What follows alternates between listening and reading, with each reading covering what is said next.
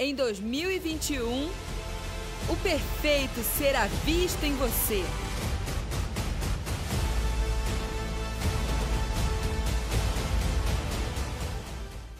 Amém. Aplauda o Senhor.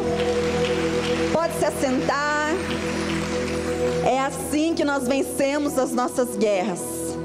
As nossas armas, nós cantamos, as nossas armas são louvor e gratidão. Louvor e gratidão são as nossas armas. Amém? Só parece que estamos secados, mas estamos vencendo, estamos guardados. Amém? E como eu disse, eu creio muito num tempo de esperança. Você não precisa abrir, mas eu queria ler rapidamente Hebreus capítulo 6, versículo 19. Hebreus capítulo 6, versículo 19, que fala assim: Temos essa esperança como âncora da alma, firme e segura, a qual adentra o santuário interior por trás do véu. Temos essa esperança como âncora da alma. A esperança é a âncora da nossa alma. A esperança, ela funciona como uma âncora, funciona para um barco. A âncora serve para quê? Para firmar o barco, para deixar ele firme, para não deixar ele ir embora. Deixa para perto. E a esperança tem essa função, ela ela coloca firme as nossas emoções. Então eu não sei como você está nesses dias, eu não sei que tipo de emoções tem agitado a sua alma nesses últimos dias. Mas a esperança vai funcionar como âncora das nossas almas. Quando nós somos portadores da esperança, quando nós denunciamos, quando nós proclamamos a esperança, as nossas emoções ficam aquietadas. A nossa alma se cala. Então é um tempo em que o Senhor tra quer trazer a nossa alma para perto, como a âncora faz com o barco, amém? E o Senhor não brinca conosco. O Senhor não brinca conosco, cada palavra profética, cada promessa que Ele tem, que Ele liberou sobre a minha vida, sobre a tua vida, sobre essa casa, sobre essa cidade, sobre essa nação. Deus não volta atrás, Deus não brinca conosco. E você pode, eu quero rapidamente lembrar você o que Deus falou conosco no ano de 2020, alguns meses atrás. A palavra profética do ano era relacionamento e reconciliação. Quantos lembram? Todos, né? A maioria de nós. Relacionamento e reconciliação. E qual é o primeiro pensamento que vem na tua cabeça quando você inicia o ano? Você fala: esse ano é um ano em que eu vou me relacionar com as pessoas. É um ano em que eu vou conhecer pessoas. Com quem eu não falo, eu vou falar. Esse é um ano, é um ano em que a igreja vai para fora e nós vamos nos envolver na sociedade, em projetos. Esse é um ano em que nós vamos nos comunicar muito. Isso em janeiro, o Senhor nos disse, foi a palavra profética dessa casa. E em março nós entramos de lockdown. Isolamento social. Era a ordem mundial. Num ano em que o Senhor nos disse relacionamento e reconciliação. Pode parecer contraditório para você, para mim, para nós. Ué, mas o Senhor não, não nos disse que era um ano de nos relacionarmos e agora Ele paralisa tudo e coloca a gente num distanciamento, num isolamento social? O Senhor cumpriu a palavra profética de 2020, porque no ano de 2020 o Senhor tratou as bases. Nós nos relacionamos sim, mas dentro de casa com a nossa família, ou até mesmo conosco mesmos. Quantos de nós tivemos que nos reconciliar com a esposa, com o marido? Quantos pais ficaram mais atentos aos seus filhos, na sua educação, na sua correção? Quantos? Quantos pais, quantos filhos nós tivemos que nos satisfazer conosco mesmo? Você teve que curtir a sua presença. Você teve que se reconciliar com você mesmo. Então, quando o Senhor falou, falou relacionamento e reconciliação, Ele começou na base, no princípio, no básico. E foi assim conosco, todos nós. E esse ano, ano de 2021, o Senhor nos disse: ano de edificar o testemunho perfeito. Novamente, você pode ouvir tudo isso e falar: edificar? Porque quando você pensa em edificar, você pensa em quê? Em construção. em edificação, em restauração, você pensa em obras, você pensa em construções. E aí você para e pensa, novamente, essa palavra parece que está contraditória na minha vida. Porque como eu vou edificar alguma coisa no meio desse caos que está a minha vida? Como eu vou edificar o testemunho perfeito, sendo que eu não consigo colocar ordem nem nas minhas próprias coisas? Como eu vou edificar alguma coisa na bagunça, ou na desordem, ou no caos que se encontra a minha vida? A minha vida financeira, a minha vida emocional, os meus medos, as minhas angústias. Repete comigo: Deus age no caos. Deus age no caos, irmãos. Deus age no caos, Ele não precisa de um cenário perfeito, Ele age no meio do caos. Deus age no caos, que de repente está a minha e a tua vida, a minha e as tuas emoções. Deus age no caos, Deus coloca ordem, Deus estabelece, Deus edifica, Deus constrói, Deus restaura, Deus age no caos. E o Senhor me levava a Esdras, porque Esdras também tem esse contexto de edificação. Eu quero que você abra sua Bíblia agora sim. Em Esdras capítulo 3, ou nós vamos projetar ali para você, Esdras capítulo 3, mas enquanto você abre, eu quero só te contextualizar onde nós estamos em Esdras 3. Qual parte da história? Em Esdras 3, nós vamos ver que o povo de Israel, o povo escolhido, o povo amado por Deus, esse povo ele estava exilado, ele foi preso, ele foi levado cativo como escravo para a Babilônia, sob o jugo do rei Nabucodonosor. E alguns estudos falam entre 50 ou 70 anos, eu não sei muito bem ao certo, mas foram anos de cativeiro, anos de exílio. E agora, o Senhor toca no coração de Ciro, que é o outro rei, o novo rei, e Ciro libera todos eles para que eles possam voltar à sua cidade natal, Jerusalém. E eles fazem isso de forma gradativa e vai saindo de pouco em pouco. Mas quando o povo chega na sua cidade natal, a cidade de Jerusalém, eles encontram a cidade completamente destruída. A cidade estava um caos, como nós começamos a falar aqui. E nesse contexto histórico entra Esdras e Neemias. Neemias, nós ouvimos falar muito, o apóstolo já até ministrou um pouco agora. Nós ouvimos bastante falar de Neemias. Neemias participou dessa reconstrução dos muros, né, como nós ouvimos bastante, mas Neemias foi responsável mais pela parte social.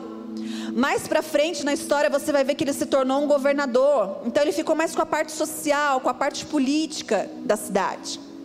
E Esdras a gente ouve falar pouco, a gente ministra pouco, mas Esdras, na verdade, ele era um escriba, sacerdote escriba da lei. Então, quando ele veio participar dessa reconstrução da cidade, ele participou ativamente, mas mais na parte religiosa da cidade, podemos dizer assim, já que ele era um sacerdote. Mas eu quero que você pense comigo, imagine a alma desses homens, dessas pessoas que estavam exilados por 70 anos, 50 anos que seja, e chegam em sua cidade e não encontram mais a sua casa. Não encontram mais o templo de Salomão que foi erguido e, né, era cultuado. Não encontram mais os muros, uma cidade completamente destruída. Você imagina a sensação, o sentimento de não pertencimento dessas pessoas? Volta e não se acha mais, não, não consegue enxergar mais o contexto de vida pessoal. Essas pessoas estavam perdidas. Havia caos, mas havia disposição. E aqui eu começo. Deus age no caos, como nós já falamos e profetizamos. Deus age no caos. Mas isso requer de nós, de mim, de você, disposição para que Deus possa agir no caos e transformar o caos. Requer de nós uma disposição, uma entrega, uma humildade. E agora nós vamos ler Esdras 3, você provavelmente já abriu aí. Esdras 3, versículos 1 e 2. Diz assim: Quando chegou o sétimo mês e os israelitas já estavam em suas cidades, o povo se reuniu como um só homem em Jerusalém. Então Jesua, filho de Josadaque, seus colegas, os sacerdotes, e Zorobabel, filho de Seatiel e seus companheiros, começaram a reconstruir o altar do Deus de Israel para nele sacrificarem holocaustos, conforme o que está escrito na lei de Moisés, o homem de Deus. Aqui você começa a ver que Zorobabel, ele se, ele se junta com alguns homens e ele começa a reconstrução de Jerusalém por um lugar, há um ponto de partida de reconstrução. Quem prestou atenção? No meio de tanto nome complicado, né, confuso. Ele começa pelo altar. Toda edificação só é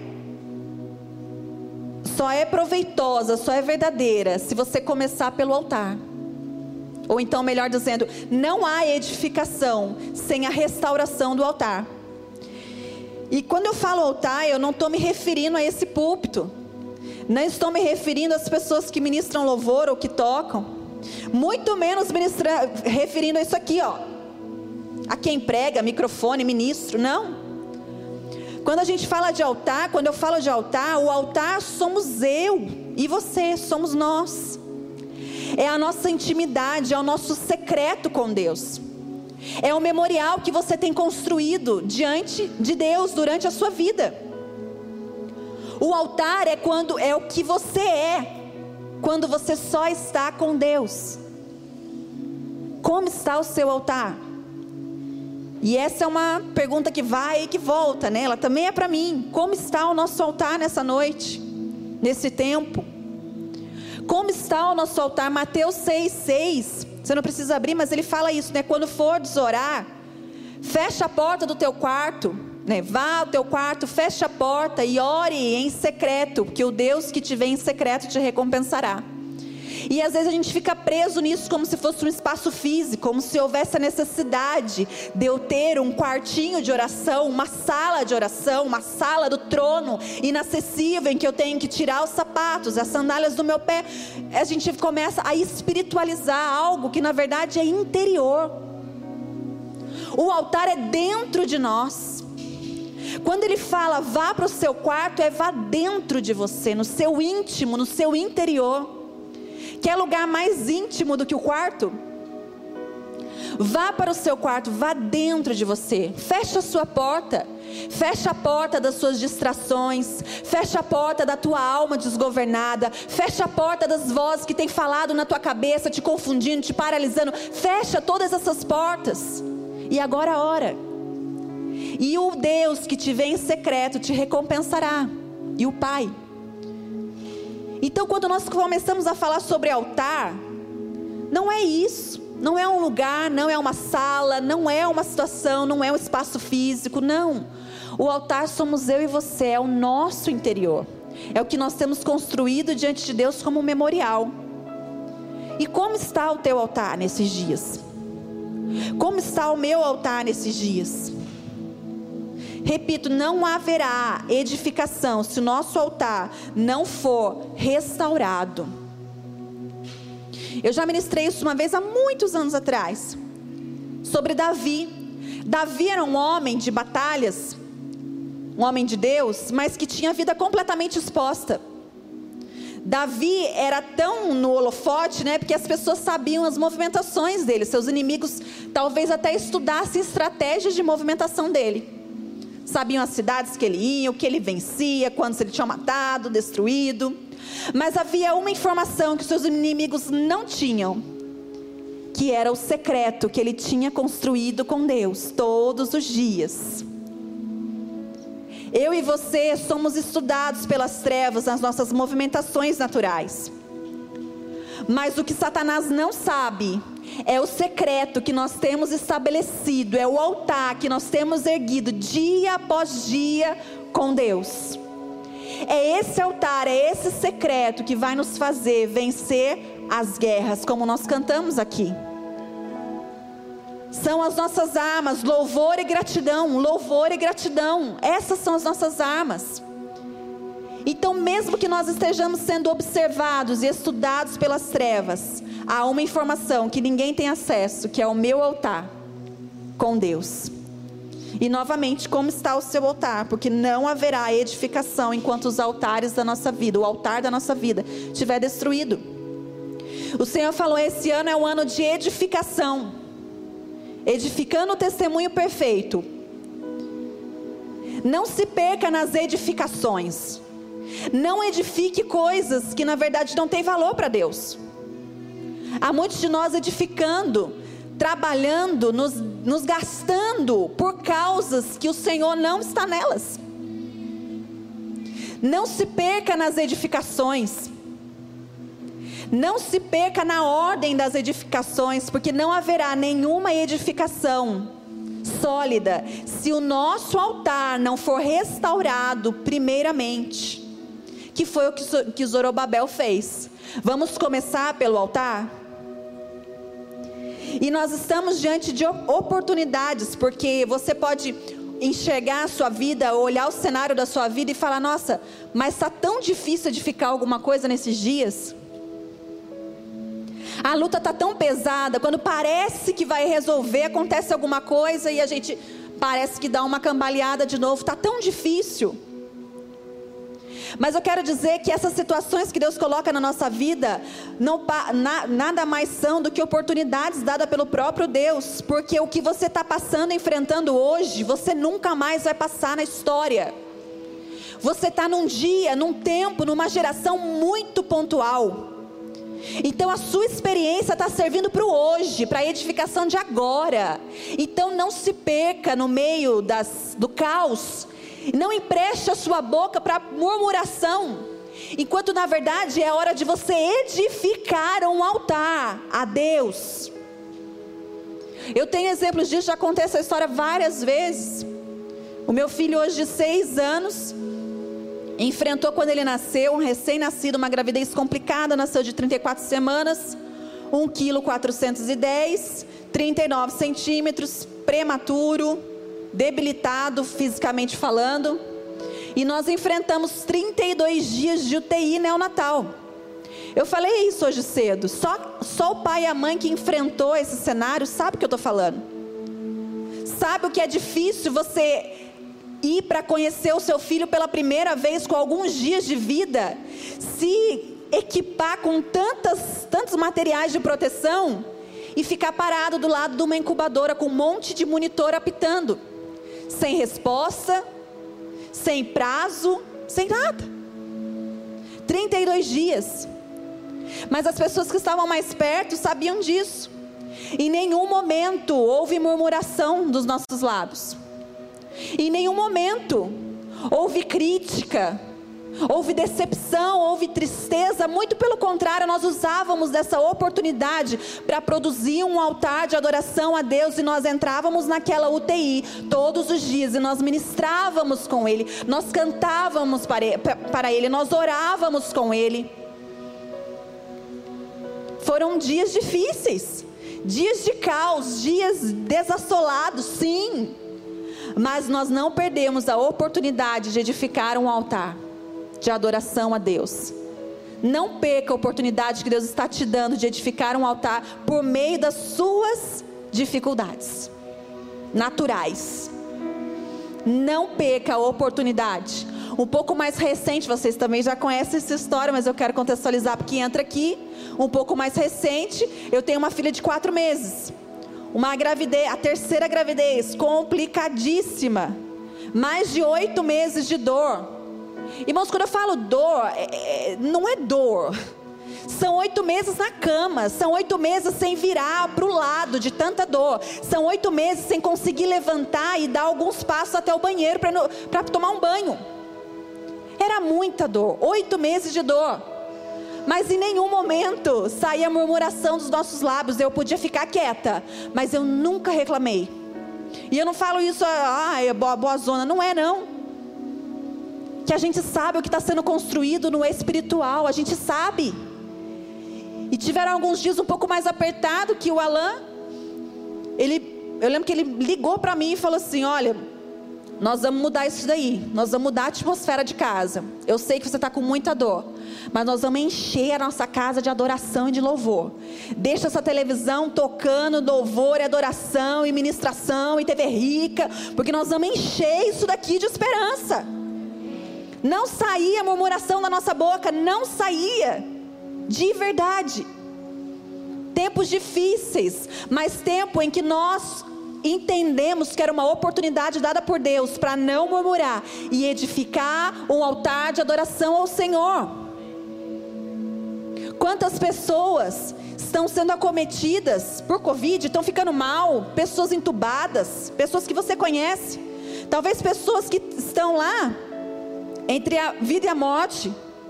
Às vezes você tem alguém que já faleceu por isso, já perdeu vidas.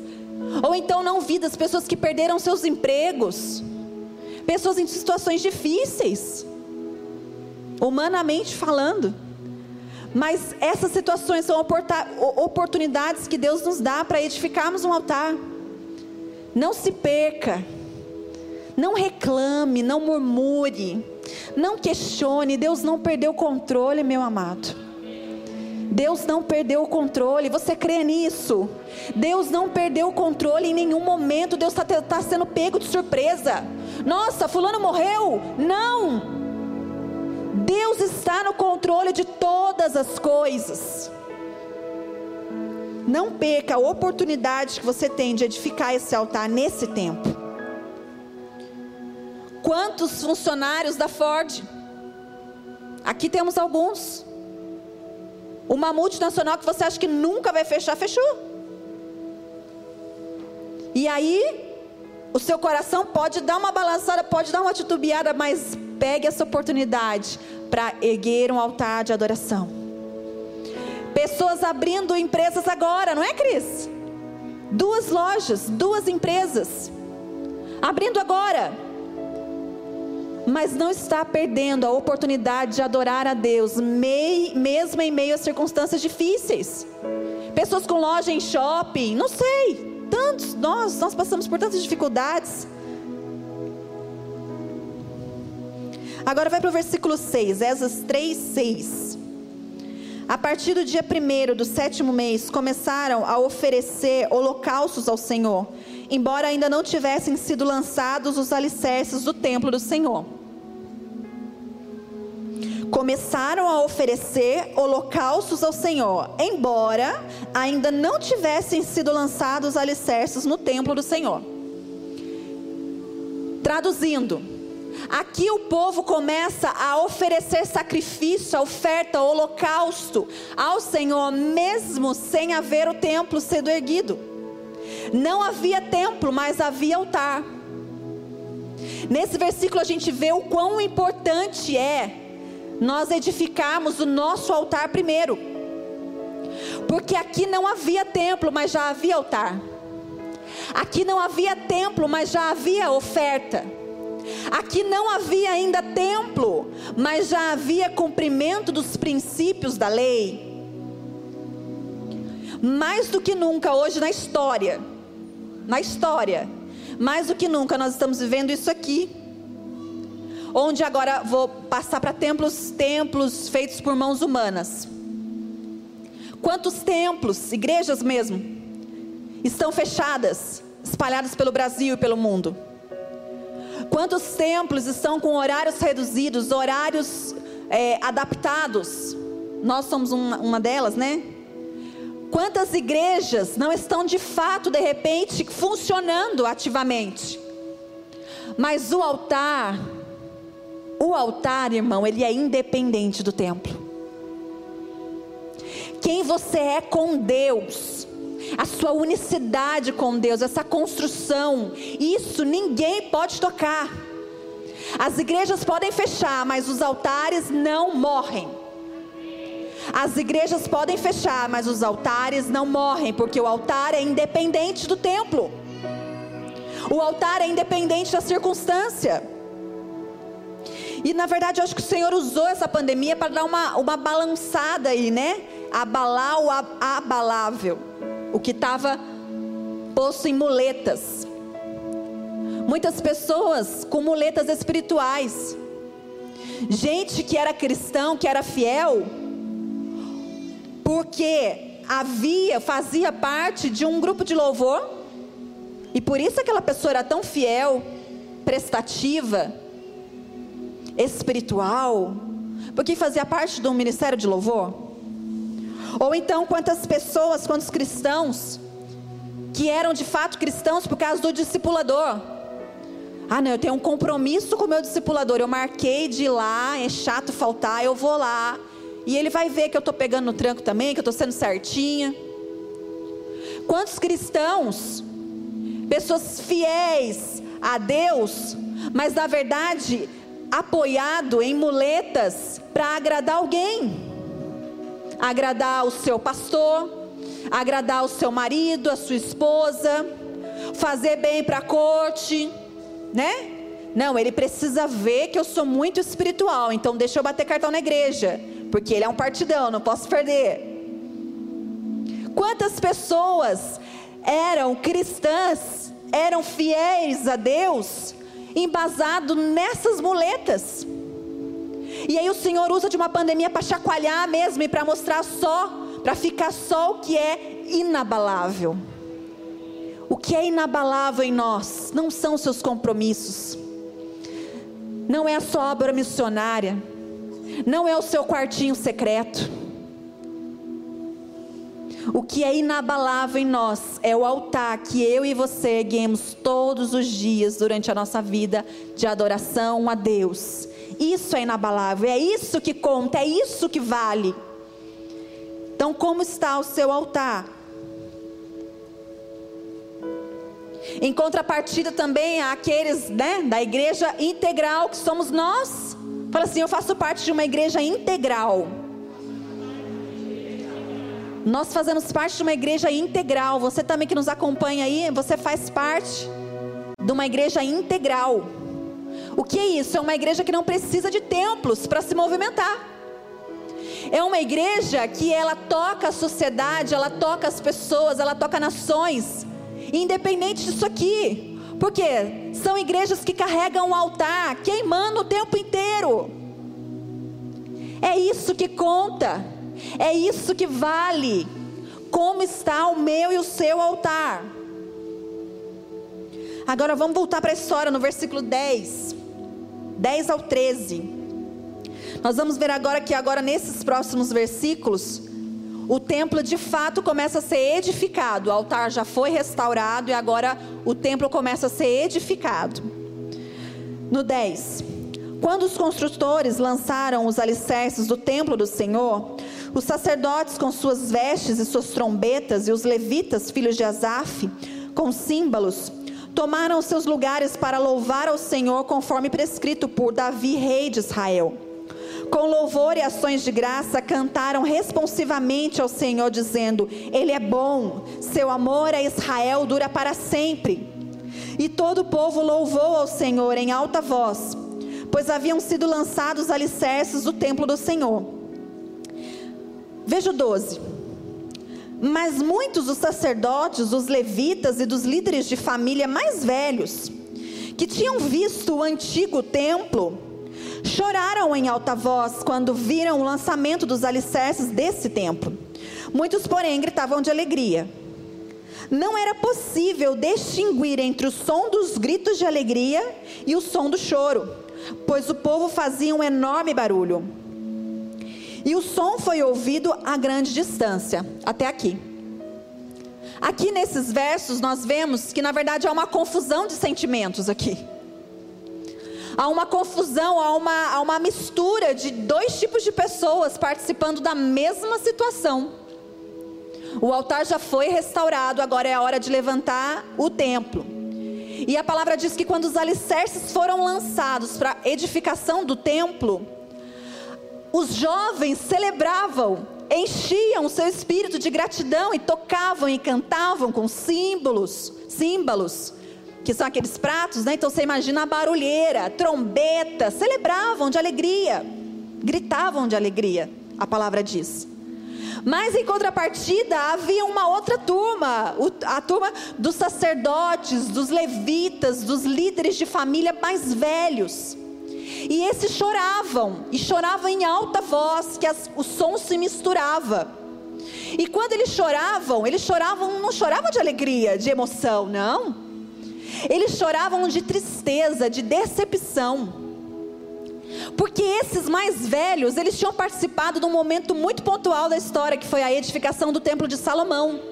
Enorme Templo de Salomão, que nós já conhecemos a história. Então é como se esses velhos olhassem e falassem assim: Meu Deus, esse templo é infinitamente menor do que o templo de Salomão, que era nosso. Esse templo, ele é menos glamuroso, esse templo, ele, esse templo, ele é menos representativo. Nós já vivíamos tanta coisa grande, nosso templo de antigamente era tão maravilhoso, era tão grande. E agora, olha isso. Olha que obra pequena. E aqui eles deram lugar para a ingratidão. Por quê? Porque a comparação nos traz ingratidão. Eu vou repetir para você. A comparação traz ingratidão. Porque quando nós nos comparamos, ou conosco mesmo, ou com outras pessoas ao nosso lado, nós damos lugar à ingratidão e nos, e nos rouba a oportunidade de ver o que Deus está edificando hoje de maravilhoso.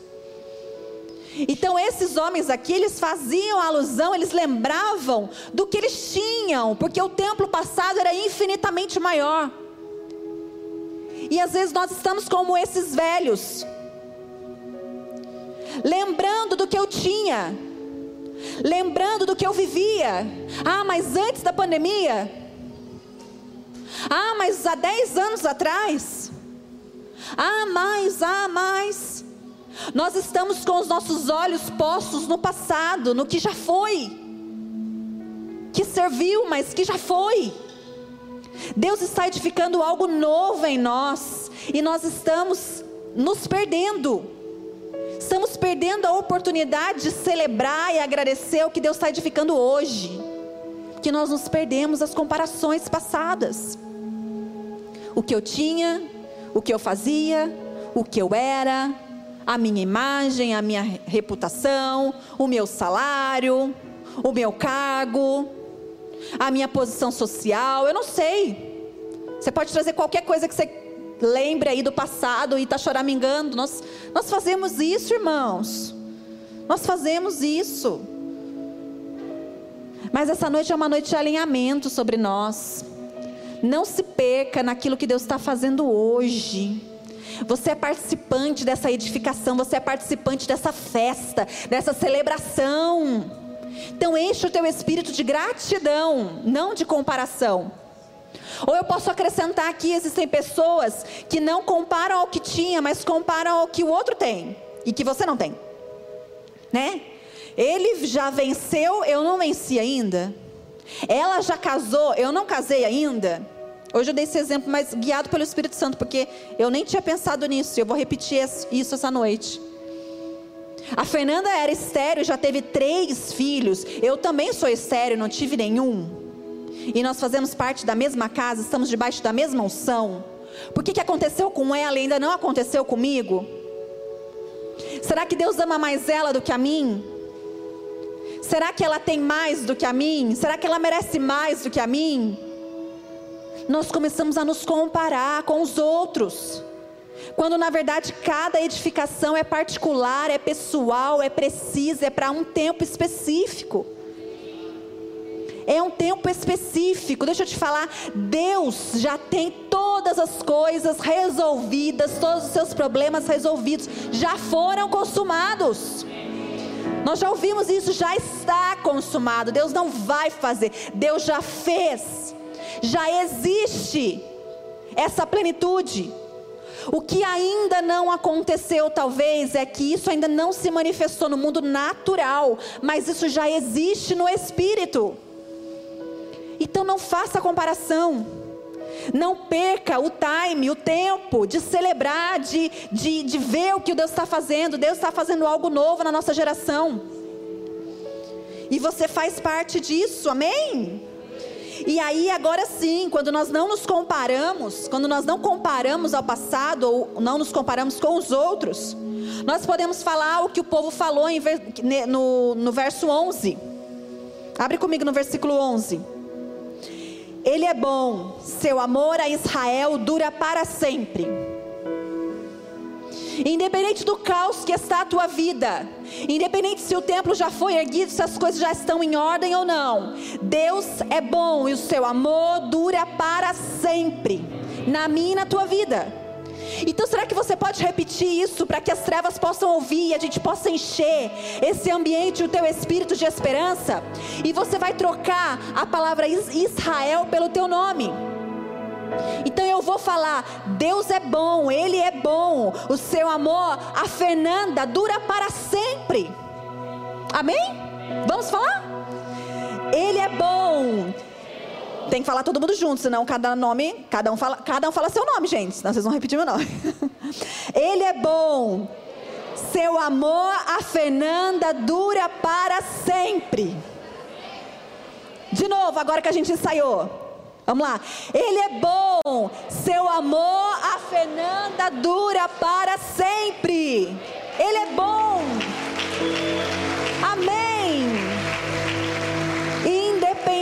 Do cenário, independente do cenário, Ele é bom, o teu amor dura para sempre. E aqui você pode trocar por qualquer coisa, Ele é bom, o teu amor, a terra de adoradores dura para sempre. Ele é bom, o teu amor ao sonho de Deus dura para sempre. Ele é bom, o teu amor à minha família dura para sempre. Ele é bom, Ele é bom, Ele é bom, não se perca. Deus está edificando algo novo em nossas vidas. Não perca a oportunidade de erguer um altar de adoração e celebrar. Celebrar.